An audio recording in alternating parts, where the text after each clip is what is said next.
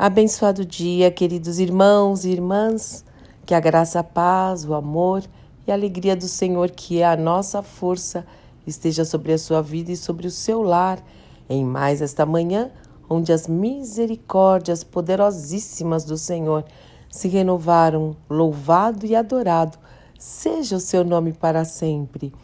E hoje eu vou compartilhar com vocês uma mensagem da Joyce Meyer, nossa querida é, irmã que fala sobre deixar velhos hábitos, como isso é importante, como carregar um peso, o pecado, a Bíblia fala isso, velhos hábitos, pode atrapalhar a nossa vida no dia a dia, a vida nova em Cristo Jesus.